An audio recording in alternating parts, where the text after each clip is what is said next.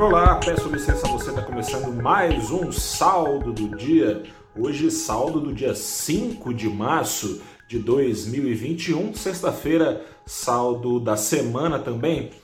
Mas queria pedir sua atenção, porque esse saldo do dia de hoje, mais que um saldo do dia, é um alerta do Valor Invest a você. Primeiro, antes do alerta, vamos ao saldo do dia.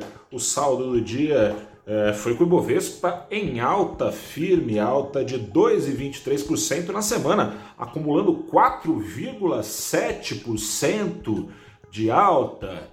Passado a você o placar da bolsa, te passo do dólar, que tem mais a ver com esse alerta. O dólar é, aqui no Brasil também fechou em alta, fechou em alta de 0,39% na semana. O real acumulou nova desvalorização, desvalorização de 1,38%. Moeda americana vai abrir a próxima semana aos R$ 5,68. O alerta é o seguinte: essa alta da bolsa pode até fazer parecer que está tudo muito que bem, mas não está muito que bem, é, a não ser que você seja um alienígena que caiu aqui no Brasil neste exato instante. Você sabe muito bem o que está acontecendo. Tem uma pandemia comendo quase que solta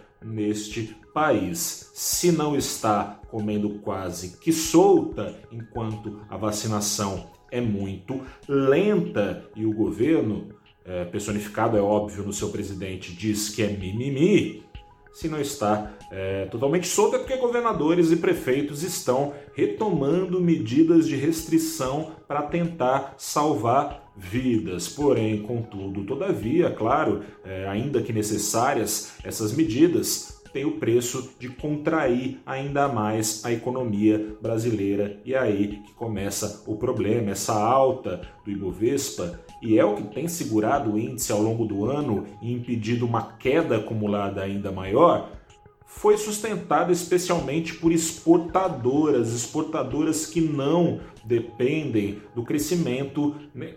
dependem obviamente, mas dependem muito menos e muito mais do crescimento das grandes economias, muito menos da economia brasileira. Enquanto lá fora vacinação está mais adiantada, inclusive em países emergentes, Aqui no Brasil, como você sabe, está lenta, enquanto houver pandemia, haverá crise. Crise que também tem os seus desdobramentos fiscais. Teve algum alívio, é verdade, na semana, é, em boa parte dos investidores, por causa do aparente encaminhamento para ser aprovada na próxima quarta-feira dessa semana que vai entrar a PEC emergencial. A PEC emergencial vai trazer novos auxílios que também são necessários para atender pessoas que estão perigando ou que já estão com fome.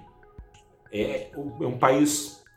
O Brasil é esse país em que as pessoas têm fome e é necessário, com o agravamento da pandemia, a retomada desses auxílios emergenciais. Mas isso tem custo, custaria menos caso o governo tivesse conseguido, ao longo do ano passado, negociar para aprovação de cortes de gastos para que fosse remanejado dinheiro para esses auxílios. Como se sabe, não é o que foi feito. O que a PEC emergencial prevê é que haja sim um limite de gastos para esses auxílios da ordem de 44 bilhões de reais, mas não com corte de gastos, e sim abrindo a possibilidade do governo gastar isso furando o teto de gastos sem que por causa disso seja responsabilizado fiscalmente e responda por impeachment.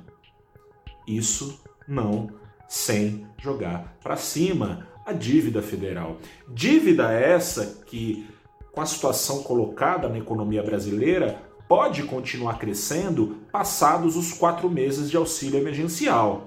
Porque a gente sabe muito bem que o desemprego tende a ser um dos últimos itens a reagir quando uma economia volta a crescer. É, assim como é, empregadores demoram para demitir, demoram também para contratar de novo é, com essa dinâmica. E bom, nada indica que teremos retomada de crescimento para tão cedo, passados esses quatro meses. Tudo leva a crer que o desemprego seguirá poderoso aqui no Brasil. Isso ainda num melhor cenário de que a vacinação seja acelerada aqui no Brasil, isso para abril, isso é, na entrada do segundo no segundo semestre do ano. O primeiro trimestre deve ser, ser recessivo, o segundo trimestre caminha para isso agora, com a pandemia piorando. Sabe-se lá o que vai acontecer no segundo semestre do ano. Estaremos à beira de um ano eleitoral com um governo com grande incentivo dado a gastar, não só pelas necessidades dos brasileiros, mas também de acordo com as próprias necessidades em meio a uma eventual continuidade da queda de popularidade do governo. A situação não é simples para completar lá fora, como eu dizia, as outras economias em melhores perspectivas estão crescendo, aumentando o diferencial de crescimento do Brasil em relação a essas economias, ou seja, com essas economias acelerando o crescimento enquanto a do Brasil patina, a atração de investidores estrangeiros que já foi levada ao chão na crise pela crise e pela forma como essa crise é conduzida, é de se esperar que a atração desses investimentos é, de estrangeiros caia ainda mais e que o que está aqui possa sair do país. Isso resulta em alta do preço do dólar, que se não subiu mais foi porque o Banco Central, ao longo da semana, é, queimou reservas internacionais, cedendo dólares ao mercado para suprir a alta demanda ou para segurar o preço aqui no Brasil enquanto dinheiro saía do país. Ou seja, tende a entrar menos dólares, seu preço a subir, com isso a inflação aí no seu bolso também a bater forte. Fico alerta então. Estou dizendo que estamos diante de um cenário sombrio? Sim, estou dizendo isso. É isso é, que economistas, gestores, analistas têm colocado na ponta do lápis e dependendo só de commodities, o Ibovespa consegue se segurar. A ação da Vale hoje, por exemplo, subiu aí na casa dos 5%. A ação da Vale dentro do Ibovespa tem um predomínio de 13% e subindo. Isso ajuda, mas isso pode passar se os Estados Unidos continuarem crescendo como estão crescendo, pressionando o Banco Central por lá a eventualmente subir juros o que tira, evidentemente, a atratividade de ações no mundo inteiro.